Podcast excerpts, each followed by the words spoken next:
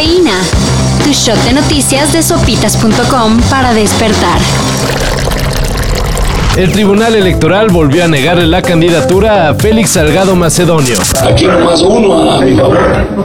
6-1. Nos golearon.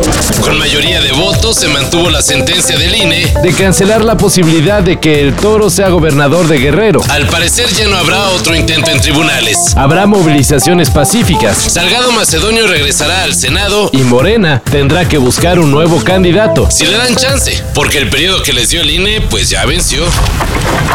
Hace unos días premiaron su resiliencia. O sea, su aguante. Y ahora la CDMX es señalada como la única entidad del país que está clasificada con el máximo nivel de competitividad. Este dato lo ofrece el Instituto Mexicano para la Competitividad. Pues ¿quién más? y quiere decir que la capital del país es la región que más genera Atrae y retiene talento e inversiones. Últimamente hemos visto el regreso de clásicos de la televisión y el cine. Pero Warner Bros. Animation Se fue hasta décadas atrás para revivir a la más clásica de las caricaturas.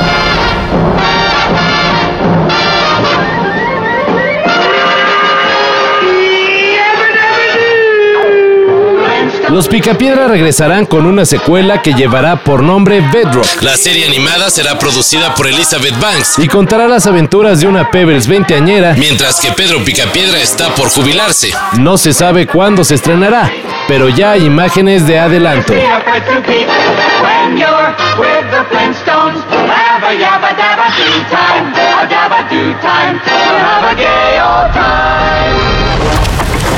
Se jugó la primera semifinal de la Champions. Y aunque hubo empate de 1 a 1, el resultado favorece al Chelsea por el gol de visitante.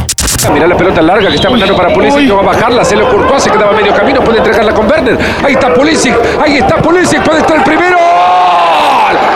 ¡Gol! ¡Gol! Para la vuelta, el Real Madrid tiene que ganar por cualquier marcador para pasar a la final. El empate a uno mandaría el juego a tiempos extra. Pero si empatan por dos o más, ya con eso tienen los merengues. Hoy es la otra semifinal. Entre el Manchester City y el Paris Saint Germain. Así como cuando Estados Unidos unió fuerzas con Rusia en Armageddon, El Poli y el TEC de Monterrey juntaron conocimientos para desarrollar un vehículo que será capaz de explorar Marte. el vehículo espacial mexicano competirá en dos eventos internacionales. Y lleva por nombre Roberto. Ya saben, porque los carritos de exploración espacial son conocidos como rovers. Entonces sería como Roberto. Desbloquearemos un poco la creatividad y aprenderemos jugando. Para que vean que hasta en el nombre le echaron ingenio.